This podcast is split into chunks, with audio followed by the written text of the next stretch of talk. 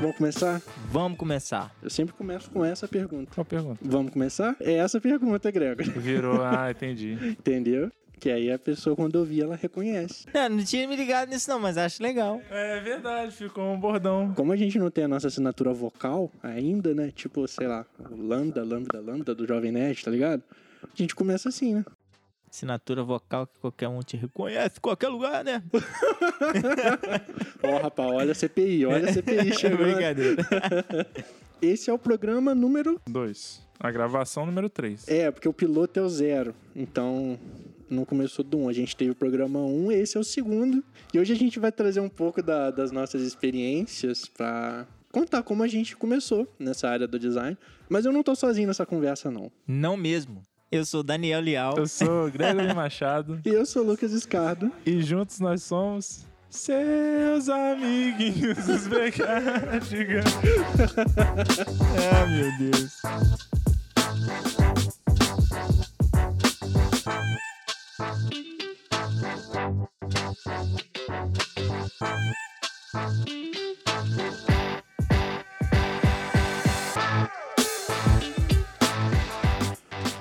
Antes da gente entrar de fato no tema do programa, a gente quer comentar os feedbacks do programa passado.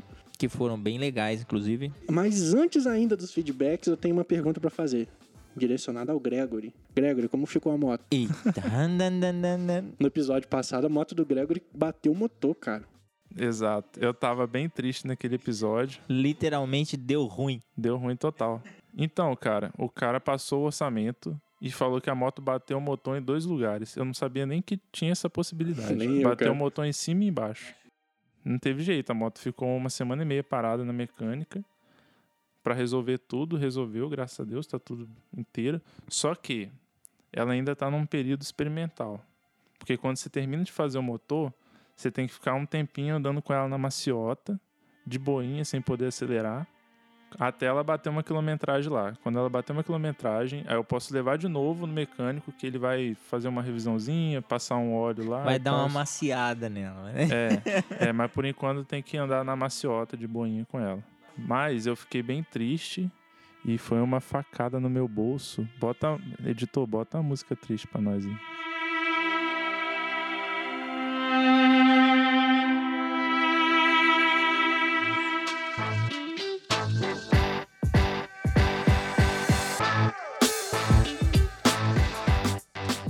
Bom, estamos atualizados sobre os assuntos do podcast passado.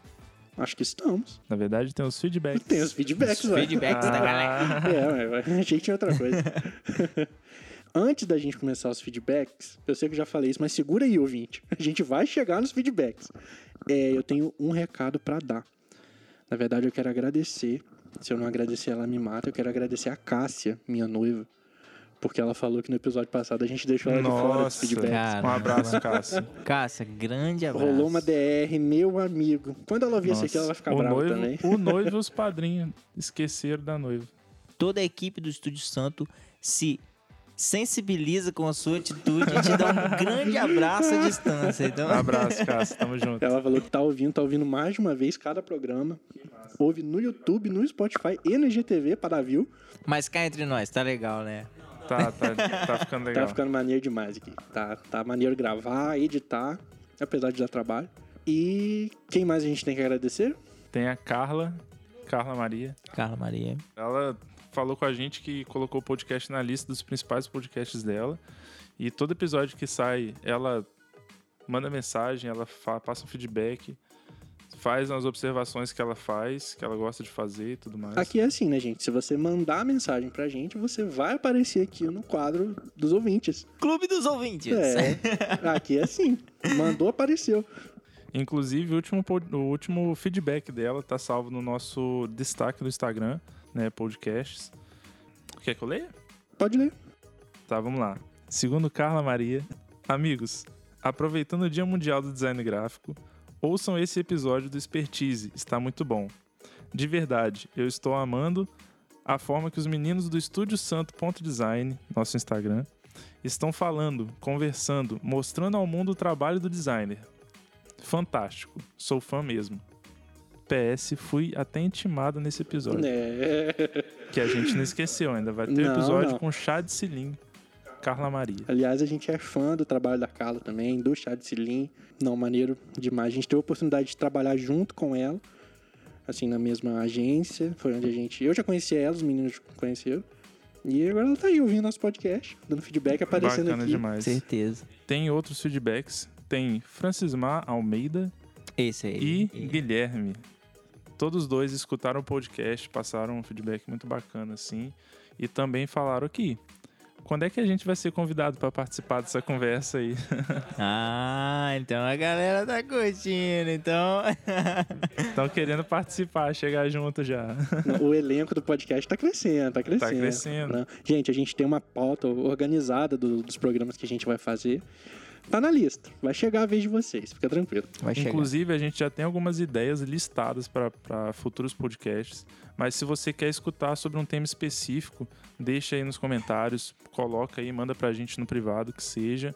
Mas falando a sua ideia, que a gente pode trazer esse papo aqui. Com conversa. certeza, é legal a gente ter essa- esse feedback e, e saber também do que vocês estão querendo que a gente converse ou fale, ou que a gente pesquise Exatamente. e até busque conhecimento dentro disso aí. Outra coisa que aconteceu nessas últimas duas semanas que a gente ficou bem feliz foi a gente aparecer no, no Instagram do Em Movimento, né, Dani? Cara, foi irado. Foi irado mesmo. Porque eu vi lá eles postando algumas coisas. E aí eu falei, pô, nosso podcast tá aí. Dê uma conferida lá se vocês curti- curtirem. É, compartilha com a galera. E na outra semana, Foi logo depois. logo eles, eles já postaram assim e agradeceram a gente. Falaram também que, que tá um material muito bacana. ficou Movimento, aquele programa da, da TV Gazeta, né, pra quem não conhece. Mas de muita relevância aqui no Espírito Santo. Inclusive na página do Movimento eles estão divulgando muita coisa relacionada à galera capixaba, né? Que tá fazendo movimento musical, cultural, artístico. Não só no, no, no Instagram, né? O programa é muito sobre isso. É sobre abordar né, do Espírito Santo de diferentes pontos de vistas, assim, diferentes lugares. Mostrar a riqueza das cidades e da, da cultura local, Uhum. sabe? Aliás, muito bacana ver esse movimento também da, da mídia do podcast, crescendo no Brasil no geral, né, e, no Espírito Santo também. Show. Inclusive, vamos agradecer o Em Movimento aí. Muito obrigado por terem divulgado nosso trabalho. Muito E obrigado.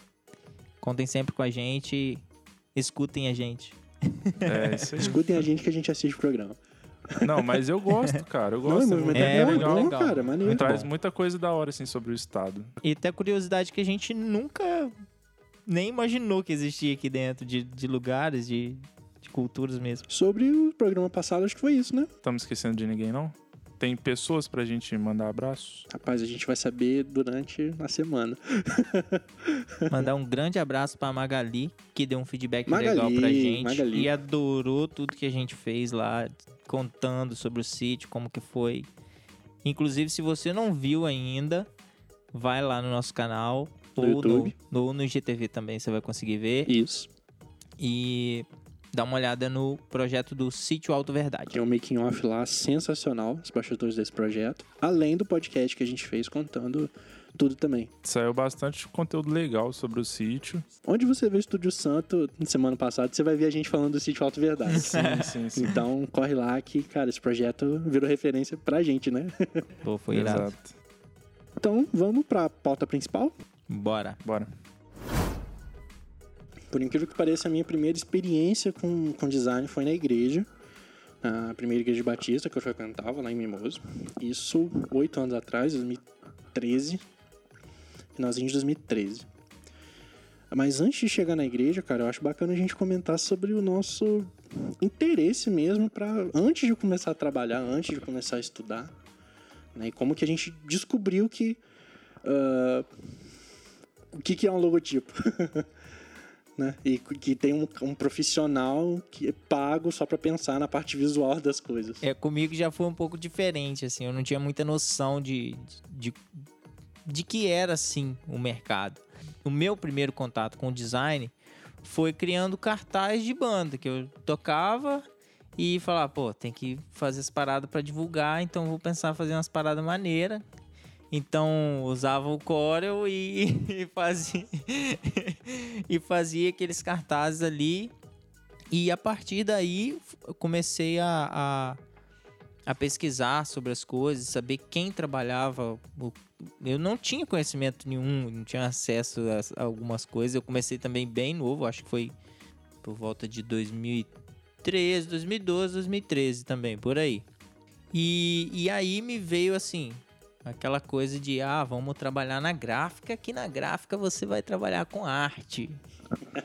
e aí eu entrei na primeira gráfica, que foi assim, uma decepção ao primeiro momento, mas depois eu fui, eu fui entender como, como que as coisas funcionavam. Porque, tipo assim, eu entrei na gráfica e eu cheguei lá, era bloquinho de rascunho, sacou? Então, faz, faz bloquinho, faz bloquinho e chega um cartaz. Pô, esse cartaz é interessante de fazer. Aí você faz, fica tudo empolgado. E depois, mais 20 bloquinhos. e- Profissionalmente, eu comecei no design em 2014. 2014. Tanto eu quanto o Lucas, nós fizemos a faculdade de sistema de formação. Então, inicialmente era para a gente traba trabalhar com programação, como analista de programação, coisas do tipo, voltado para essa área de tecnologia. E foi na faculdade, na época da faculdade, que eu resolvi fazer um estágio de manutenção de websites com o João Paulo, que eu considero um mestre nessa área de empreendedorismo, de sabe, de ensinar, de assim, tenho ele como um mestre para mim, que guia, que fala, e sempre que eu tenho uma novidade, principalmente o estúdio, o podcast, eu sempre levo isso para ele porque eu sou muito grato por tudo que ele me ensinou. E na época eu trabalhava com ele, ele passou, né, algumas alguns posts para fazer para os clientes que chegavam para ele. E aí ele pegou na minha mão e falou: Ó, vem cá, senta aqui, é assim que faz. me explicou o que que era a tipografia, me explicou, me explicou como é que fazia o post, como é que procurava imagem, como é que fazia todo esse caminho. Eu acho que todo mundo que começou com social media, não, menos o Dani, Dani começou na gráfica, né? Mas explicou todo esse início assim relacionado ao social media, o que é fazer um post, o que é fazer uma arte para o cliente. E profissionalmente foi prime o primeiro contato que eu tive assim. Depois disso, depois que eu parei de trabalhar com ele, eu procurei fazer isso de forma autônoma. Peguei um, um restaurante para fazer social media em Cachoeiro, né, aqui na nossa cidade. E meio que o começo foi assim. Legal de ver você falando das coisas que a gente começa a ver os caminhos se cruzarem. Eu, depois de um tempo trabalhando na gráfica, eu fiz um curso com o João Paulo, que era um curso de Illustrator, Sim, que sim. foi o curso que me despertou a, a, a questão assim. Assim que são criadas as marcas. Tipo, era um curso voltado para ilustração, Sim. mas no curso tinha um módulo de criação de marcas e a gente tinha que criar uma marca, pensar, criar do zero, assim, um nome e tudo, o contexto todo. E Bacana. aí, nesse curso que, que me despertou as coisas e eu comecei a, a, a estudar e ver isso de fato, né? Então, sobre o, o que eu falei que o João Paulo é meio que um mentor pra mim, assim, que ele me ensinou muita coisa. Eu tive acesso a esse curso sem pagar. Porque como eu trabalhava com ele, ele tinha que me ensinar algumas coisas pra eu fazer na prática lá no, na, na empresa. Ele me passou esse curso todo gravadinho, tudo certinho na pasta e falou, ó, assiste essas aulas aí, aprende, bate cabeça, faz alguma coisa e traz pra mim. Que aqui eu vou te dar uma dica de como melhorar e fica nesse, sabe, nessa evolução, assim. E acho que é bem por isso, assim, que eu tenho ele muito como mentor, como alguém que me Massa, ensinou, que falou, ó, tá aqui um caminho, você pode seguir, você pode crescer, sabe? Maneiro. A minha trajetória ela é bem parecida com a do Gregory. Como eu falei, eu comecei na igreja, mas por que, que eu comecei na igreja? É, em um determinado ano, acho que mais antigo que 2013, acho que foi coisa de 2011, 2012. Teve um, um congresso, para quem é desse universo de igreja sabe bem do que eu tô falando, é uma reunião de igrejas, né? De uma igreja em São Paulo, que hoje é a igreja da cidade, que é uma igre- era uma igreja que tinha uma agência dentro da igreja. Uma agência de comunicação só para atender as demandas da igreja, de marketing. Era uma época que as igrejas batistas estavam meio que ah, se atentando para isso também, né? E se mostrar melhor para a sociedade. Outro papo. Aí a igreja que eu frequentava foi nesse congresso, nessa reunião, eu fui convidado a participar para fazer a oficina de comunicação. Eu cheguei lá sem saber nada. Né? E na oficina de comunicação a gente fez esse workshop com os responsáveis, né, da agência da igreja, que era a House. E cara, foi ali que eu comecei a abrir os olhos, né, e meio que impulsionado também por essa vontade de, de servir a igreja propriamente dito. Foi quando, voltando para Mimoso do Sul, a gente passou quatro, cinco dias em São Paulo. Voltando para Mimoso do Sul, aí eu fui convidado para fazer parte do Ministério de Comunicação da igreja. Pô, legal. Recebendo para isso, cara. Então era um estágio, praticamente, para atender só as coisas da igreja. E, e aí a igreja pagou curso de Photoshop para mim, Core. O Core eu já tinha uma base, Uhum. mas eu também fiz curso, a igreja patrocinando. E eu trabalhei lá quase dois anos, assim, direto. Saí por outros motivos. Saí porque eu precisava da experiência de sistema de informação para terminar a faculdade.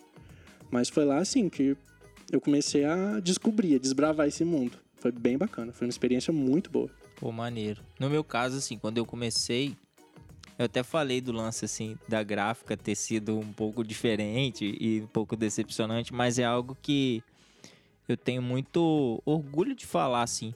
Um cara que me contratou foi o primeiro emprego em gráfica que eu tive, foi com Eli Diniz, lá de Muqui. E um cara que me ensinou tudo do zero, saca? O Eli era um cara que olha, vamos fazer assim que esse é o jeito de fazer certo. Ele sabia muito, ele já tinha muita experiência de gráfica. E vivenciar e trabalhar dentro de uma gráfica te dá uma percepção totalmente diferente de como o processo é, entendeu? De você trabalhar em conjunto com a empresa e pensando assim, também no lucro da, da empresa, pensar na arte e como ela vai ser impressa, de como você vai aproveitar o papel da melhor maneira, de ver os formatos diferentes, como que é o procedimento de gravar chapa até entregar, entende? E, e assim, ele tinha uma cautela muito grande de entregar os produtos com qualidade, né? Que eu acho que é primordial em qualquer empresa, mas de sempre caprichar na entrega para o cliente, cliente em si. Assim, pegar o produto e entregar da melhor maneira. Eu acho que isso, na época que eu trabalhei, a gente não tinha essa ascensão tão grande relacionada à experiência do cliente igual a gente tem hoje, né? Mas isso na época eu ficava, caraca, velho, olha só a preocupação que ele tem. E eu, eu ficava me perguntando, será que precisa disso tudo? A gente com, com a mente imatura, né? no começo da carreira, será que precisa disso tudo? Era só entregar. Não precisava botar uma caixa toda bonita, mas não. Ele tinha os itens promocionais, colocava disso tudo. E o legal que foi o primeiro passo com ele, foi esse. E aí surgiu a oportunidade de uma gráfica maior. E aí me convidaram. Aí eu fui pra lá trabalhar com. Nessa primeira gráfica que eu trabalhei, eu trabalhava sozinho. Então eu era um designer. O Eli também era design, mas era um design mais básico, assim. E na segunda, já que eu fui, foi uma gráfica que eu trabalhava em conjunto com mais pessoas. Então, aí nesse ponto eu comecei a entender como trabalhar em conjunto com a galera. equipe, né? De- É, exatamente. De ter opiniões diferentes. De buscar ajuda mesmo, de fato. Ajuda, eu digo assim, ajuda na hora de criar, assim, saber quando a gente tá indeciso ou, ou algumas coisas. Eu não tive essa figura do mentor na minha no meu início de carreira. Eu trabalhei, estava trabalhando na igreja, fazendo a faculdade. E aí na faculdade a gente começou a ter a disciplina de web, desenvolvimento web. Sim, sim. E aí eu meio que decidi que eu não ia seguir na parte visual do design, eu ia seguir na parte de desenvolvimento, de front, de front-end. Tanto que quando eu terminei, saí da igreja, eu fiz o estágio de sistemas no hospital lá em Mimoso. Cara, minha carreira toda, os lugares mais bizarros, né? Fiz estágio de é sistema maneiro, cara. no hospital. Mas eu cuidava da parte técnica, né? De, Sim, de- de- de- dos sistemas do hospital, do hospital. E aí, quando eu saí, eu saí focado em me especializar para ser desenvolvedor de site, para criar site. E aí eu fui estudar sozinho, WordPress, fui estudar so- sozinho. Ah, o começo ali de UI, de UX, eu tô falando de 2015, que foi quando eu me formei na faculdade. 15 para 16 ali. Eu comecei para esse lado de desenvolvimento para web. E, cara, e foi aí que as coisas meio que desandaram na minha vida. Desandaram? Desandaram. Porque Como assim, mano? eu nunca fui bom em programação. Tá certo que web não é programação. Né? A galera Hum, uma polêmica. aí. Polêmica, polêmica. Mas, mas não é, não é. Talvez JavaScript ali.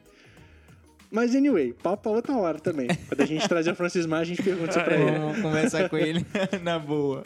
Eu comecei a estudar, comecei a me especializar e comecei a atender clientes de forma freelance, fazendo site. Fazia site e social media, que eram as coisas que eu sabia fazer na época. Só que um social media, assim, muito diferente de hoje. Eu fazia arte, não fazia nem copy direito, postava, não tinha métrica, não tinha nada. Né? Só fazia de qualquer jeito. E fazia os sites. Né? Fiquei dois anos assim, como freelancer total, sem vínculo empregatício com ninguém. A única parte boa disso, que foi a parte assim da minha vida que eu menos tinha dinheiro, que eu menos tinha rotina de trabalho, que eu não tinha quase nada, foi que isso me deu a oportunidade de ir trabalhar numa agência. Em Cachoeira foi quando eu mudei de cidade e conheci o Gregory, depois conheci o Daniel. Foi quando a carreira e a vida começou a se acertar de forma mais direcionada. Então, é interessante, antes da gente chegar nesse, nessa parte que os caminhos se encontram, assim, né, na agência, no lugar onde trabalhamos juntos pela primeira vez, é interessante voltar um pouquinho e falar como que, co- como que foi a nossa relação com o- design, com essa parte de comunicação visual, antes mesmo de encarar isso como uma profissão. E um outro ponto é interessante a gente falar sobre software, como você falou sobre o CorelDRAW, é, como que a gente encarava isso e qual a importância que a gente dava para isso no começo em relação ao design. Porque a gente, né, acho que vocês vão concordar e depois vão dar opinião sobre isso, a gente tinha muita visão de que ah, tem que trabalhar com CorelDRAW para você ser designer profissional. Você tem que saber Photoshop para você ser o melhor designer. E com o tempo a gente entendeu que o design transcende qualquer programa e transcende muita técnica, sabe? Então não é com o que você faz design, é como você faz design. Mas só que como esse podcast é falando sobre o design, o designer, né, como iniciante, é interessante a gente falar porque pode ter gente que está começando no design e ainda tem essa visão de que ela precisa saber Photoshop para saber para ser um, uma, um, uma ou um designer melhor, sabe? Não, é, eu digo por mim mesmo, cara, que eu trabalhei com Corel muito tempo, cara, muito tempo. E até a- o meu primeiro contato com a agência, eu ainda trabalhei muito tempo na agência com o próprio Corel, fazendo muita, muita coisa e, diferente disso, tipo, quem fazia arte no Photoshop ou quem fazia arte no Illustrator, não tinha por que julgar qualidade só porque era feito, feito no Corel. Aí vai muito da, da questão assim, de como você ma- manuseia a ferramenta da melhor maneira, se você se identifica ou, ou tá mais. Você tá mais habituado com ela, né? Cara, a primeira ferramenta de design que eu usei foi o Paint. Juro. Quem nunca, né? Então, começa nesse lance de como você chegou no design com comunicação visual antes mesmo da, da área de enfrentar a área comercial, né? Eu sempre fui muito nerd, né? Então teve uma fase na minha pré-adolescência ali que eu fazia fanzine, cara. Fazia zine de, de, de- Tipo, escrevia as matérias da revistinha, tentava ilustrar. Fiz algumas edições. Ninguém lia, obviamente, mas eu guardava. E eu fazia isso na mão, no papel. Até que uma hora chegou um computador lá em casa. Meu primeiro computador. E eu olhei, rapaz, dá pra desenhar nesse negócio aqui? Nesse tal de Paint?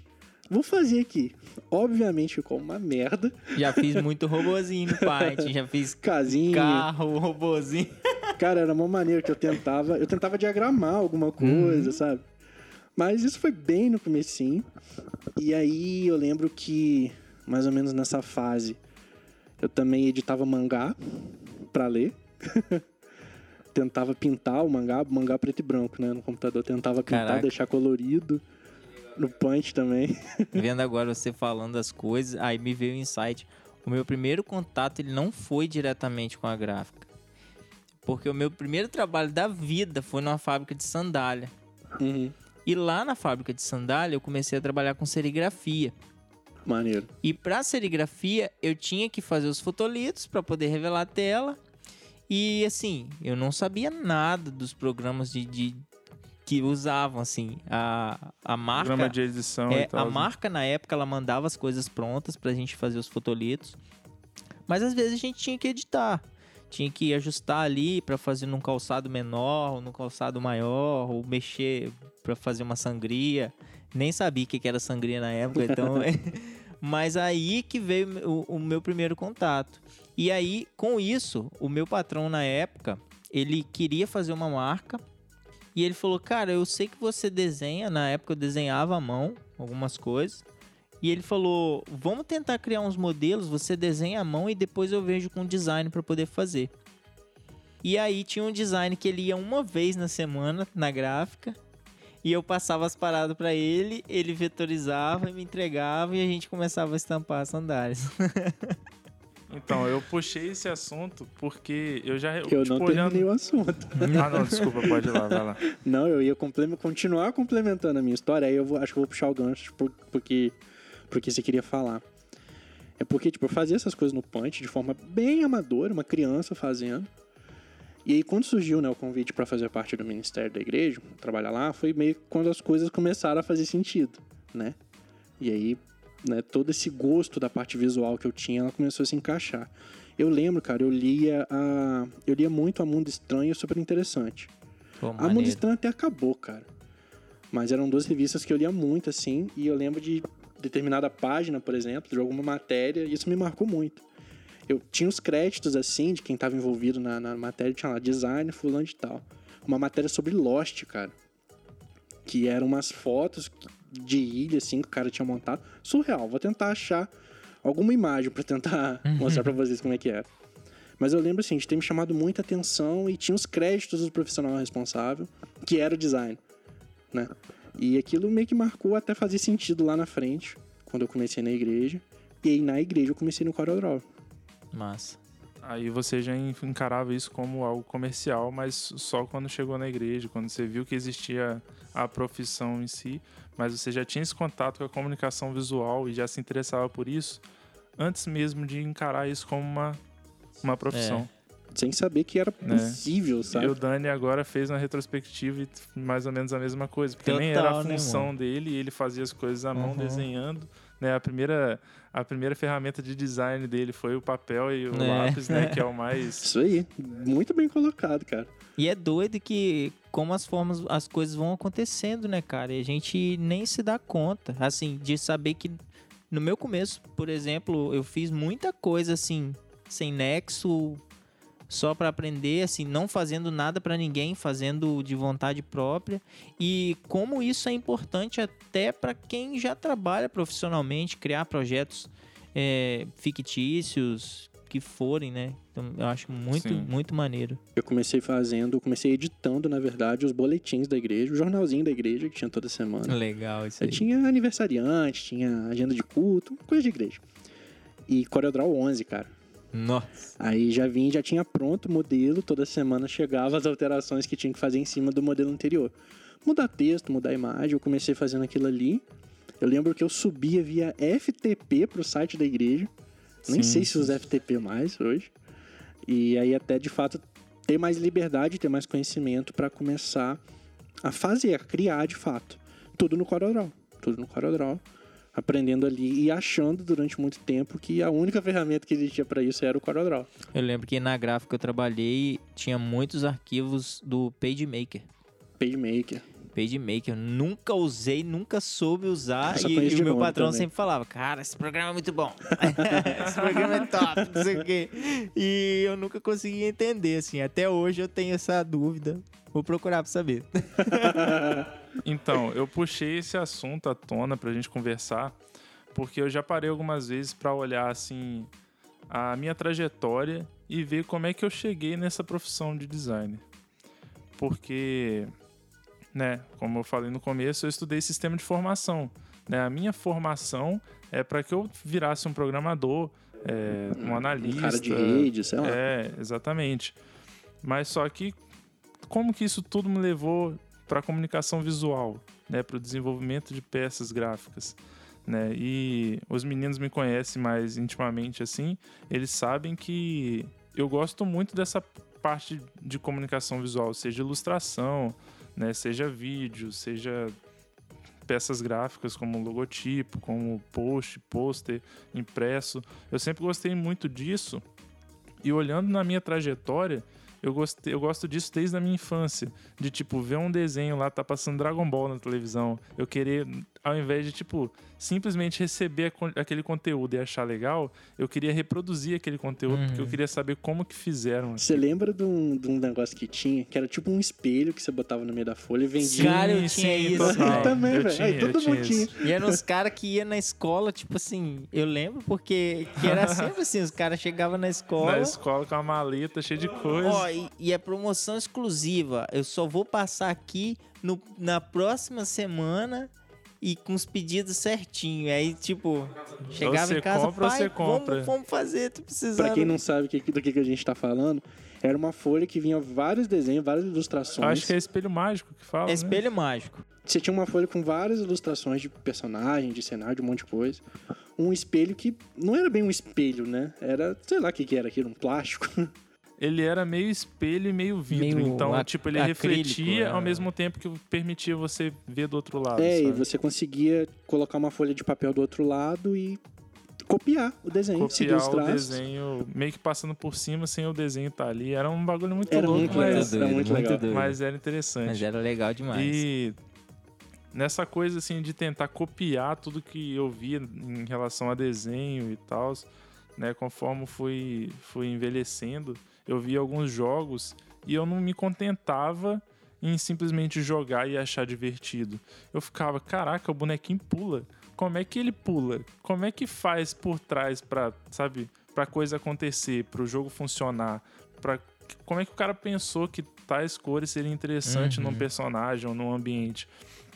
E falando assim, tipo, não é algo do meu passado, ainda é algo do meu presente, porque eu ainda faço muito isso o Lucas e o Daniel sabem que acho que não sei se o Daniel lembra, quando a gente trabalhava na Cels, eu vi um cara desenhando um, uma boleba de vidro. Eu lembro perfeitamente. E eu fiquei disso, um tempão cara. assistindo vídeo e vendo desenhos de como era aquilo. Eu descobri um negócio chamado teoria dos vidros. Eu lembro do comportamento dos reflexos, de como a luz refletia sim, a boleba. Sim. Nossa, muito doido. Sim, eu lembro. que era tipo estudo de material. Então eu sempre tive em mim essa questão de entender como que funciona, por quê, sabe? E não simplesmente em falar, ah, tá ali, legal, achei bonito. Não, eu quero saber como ele fez. Eu quero tentar fazer parecido do meu jeito, sabe? A curiosidade na nossa área, ela é fundamental. Sim, sim.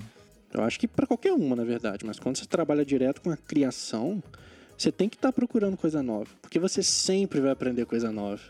Não tem como você chegar num ponto que, beleza, agora eu já sei tudo. Não, não, tem como. Acho que não, não existe isso. Não tem como. Mas não é demérito você não conhecer determinada coisa, determinada sub-área. Uhum, não. Não é demérito nenhum. A gente, às vezes, quando tá começando, fica nessa noia de não saber para onde ir. Foi o que eu tava conversando com o Daniel ontem, sobre constante evolução. Isso aí. Sabe? A gente tem que aceitar o que a gente é hoje, o que a gente tem de capacidade hoje e saber que tem muita coisa para desbravar e, e pra gente correr atrás. Inclusive, sabe? foi algo que eu comentei com o Gregory relacionado a, aos períodos mesmo de, de, de oportunidade que às vezes vem pra gente e a gente deixa passar, mas não porque perdeu aquilo, mas porque mais na frente talvez você vai estar mais preparado para vivenciar tudo aquilo, entende? Tanto que o meu contato, o primeiro contato meu com a agência, eu senti muito muito essa diferença assim da forma de trabalho, de como é, da cobrança, da rotina. É, da rotina. Eu senti muito. Mas voltando a falar assim um pouco sobre essa parte de trajetória, assim, finalizando a minha história, vocês falaram sobre os, os aplicativos, né, os softwares que vocês usaram quando começaram a desbravar né, o design como, como ferramenta, como algo que você poderia, podia reproduzir itens visuais. E já digo que nunca usei CorelDRAW e não me arrependo. é, é, tudo bem. Mas eu, eu comecei na Adobe. Não, eu não comecei na Adobe. Eu comecei com Paint também.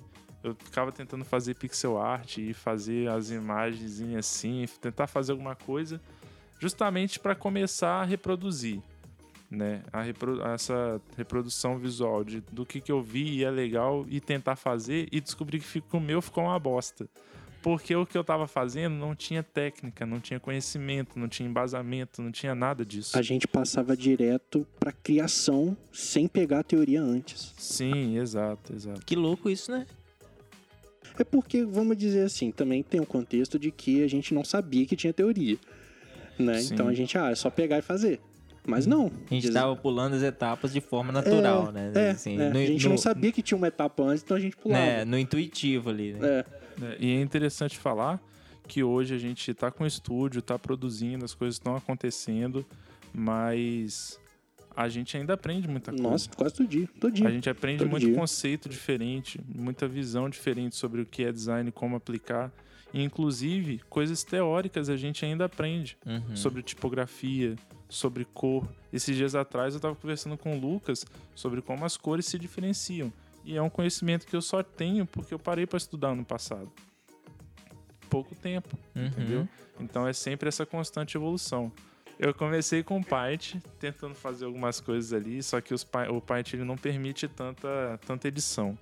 Teve uma época que eu tentei mexer no Photoscape. O Photoscape foi um clássico, porque muita gente não sabia mexer no Photoshop e o Photoscape entregava muita coisa pronta Uhum. né? Então eu tentei mexer um tempo no Photoscape para representar algumas coisas. Mas o, o primeiro software mesmo de edição que eu usei para fazer os posts lá com o João Paulo foi o Fireworks. Se eu não me engano, era um, um aplicativo, é um software para sites, para desenvolvimento de, de layout de sites. Se eu não me engano, é isso. Só que aí a gente usava, pelo menos eu usava, eu aprendi a usar para fazer posts para Facebook, na época era rede social, é, a primeira rede social, assim, a, a rede social que estava no pódio, no primeiro lugar. Hoje em dia a gente sabe que tem essa questão do Instagram, de um tá perdendo espaço pro outro e tudo mais. Mas eu usava o Fireworks e eu lembro que o João Paulo ele chegou para mim e falou do Illustrator. Falou, ó, o Illustrator mexe com vetor. Ele é muito melhor para isso que você quer fazer, porque a gente está tocando no ponto software aqui, mas existe o software que é especializado para cada Pra coisa cada do design, coisa. né? E aí ele chegou para mim e falou, ó, o Illustrator você consegue fazer isso, consegue fazer assim, né? Você consegue trabalhar melhor com a tipografia, consegue personalizar mais. E eu virava para ele, não, cara, o Fireworks me atende bem, é isso que eu quero. Não, tenta usar o Illustrator um pouco, ele falava. E quando eu ia pelo Illustrator, era outra vibe, era outro mundo. Eu falava, tá, não precisa disso, não. É a mesma resistência de quem usa o Corel. É, eu ficava na resistência. É, eu ficava total na resistência. E eram dois, dois aplicativos da, da mesma empresa, que é a Adobe. Daí eu lembro, né, que eu fiquei um tempo ali no Fireworks, Fireworks sempre, até que eu saí, parei de trabalhar com o João Paulo. E com o tempo comecei a trabalhar sozinho no mercado de freelancer. E eu falei, talvez o, o, o Illustrator me atenda. Não sei, você que fez o curso, você vai lembrar. Lembra de uma raposinha que ele Essa ensinava a fazer? raposinha, eu fiz essa raposinha. Então, eu falei assim, mano, aquela raposa, eu fiz essa raposa eu não consigo fazer no Fireworks porque o Illustrator, o Fireworks não me e permite tinha uma um caju também de preenchimento de malha. Que era Ah, mó esse doideira. sei. Esse aí era maluco. mano. Esse eu Nossa, sei, eu, lembro de fazer sorvete. É, Postinho. então, então o Fireworks ele não, não, não permitia tanto esse nível de edição. E foi quando eu quis tentar fazer alguma coisa nesse nível, já para a questão do logo. Se alguém que está escutando conhece o site Widio Logos, teve uma época que eu tentei ser freelancer no Widio Logos e foi justamente onde eu tentei usar o Illustrator a primeira vez. Legal. E aí deu aquela resistência, aquela dificuldade inicial e eu falei, não, eu preciso aprender porque eu preciso desse nível de edição, né? Não nível de conhecimento ainda sobre design, mas nível de edição que o software me permitia. Então eu comecei a futucar no Illustrator ali e tudo mais.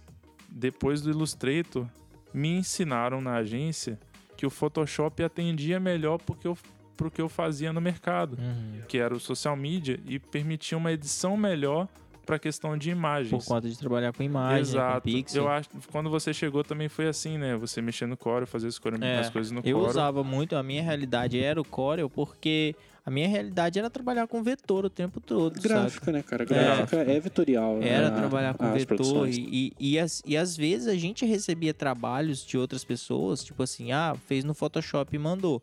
A gente batia o olho lá na gráfica e falava, caraca, qualidade horrível. E a gente ficava nessa, Sim, nessa sim, pira, sim. né? Tipo, Que nossa, como que Photoshop mandaram é isso? inferior e Aí, e às vezes a galera pedia, nossa, quantas vezes chegava material lá da gente reproduzir e refazer um material que foi feito no Photoshop no Corel, que era mó trampo, tá ligado? Então, foi justamente nessa época de sair do Illustrator e partir para o Photoshop que eu aprendi que existe um software que vai te ajudar em cada coisa. E que o design, ele não é o software que você usa, é o conceito que você tem. É o seu conhecimento sobre como aplicar as coisas. Daí você pode fazer, sei lá, no Paint. Hoje em dia, se eu for pegar para fazer, não me gabando nem nada, mas colocando o conhecimento em prática, se eu for pegar para fazer um layout, por exemplo, no Paint, vai ter algo aplicável. Vai ficar bom? Não, porque o Paint ele não me permite o nível de edição para ficar bom. Mas os conceitos vão estar acontecendo. Cada software tem suas especializações e suas limitações também.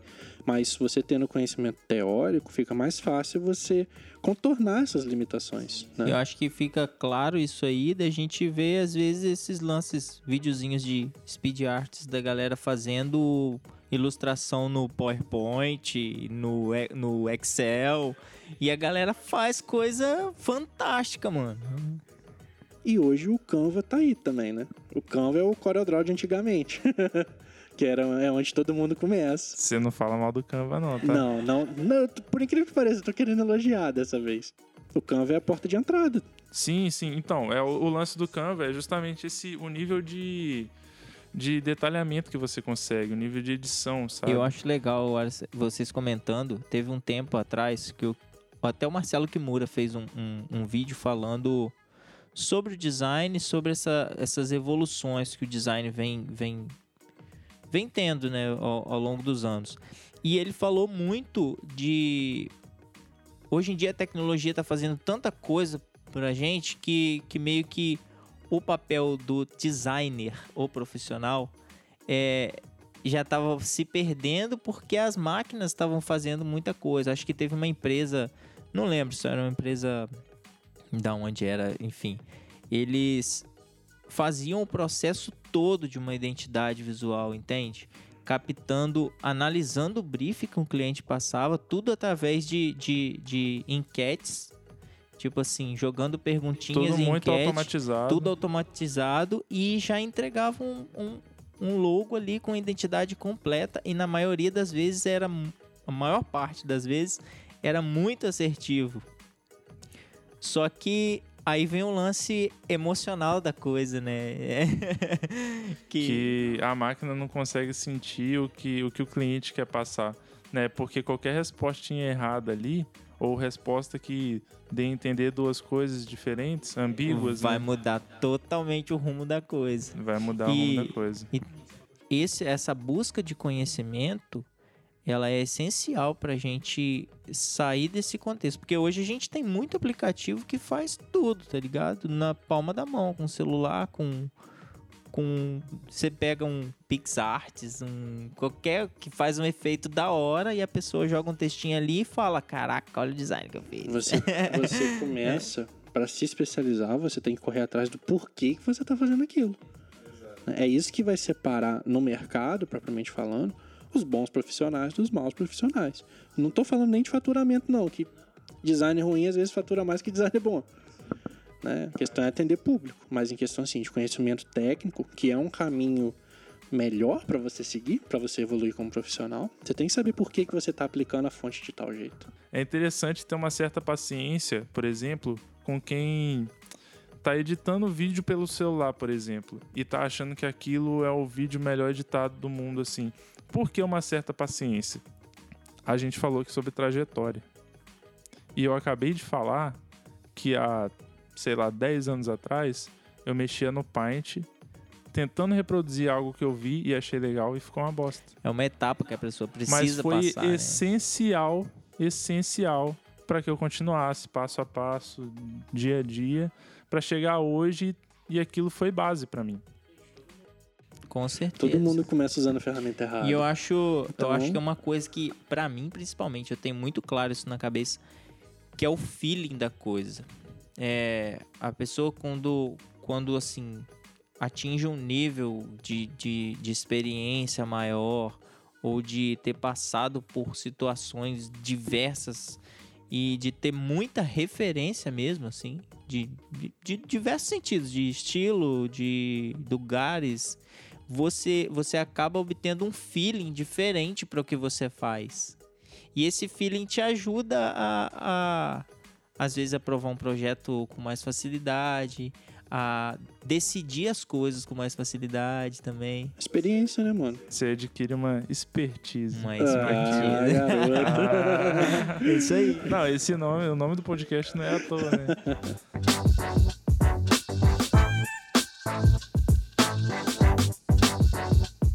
E aí, tá curtindo esse papo? Ele continua no próximo programa. E a gente se vê lá. Acompanhe a gente no Instagram, estudiosanto.design para não perder a parte final dessa conversa.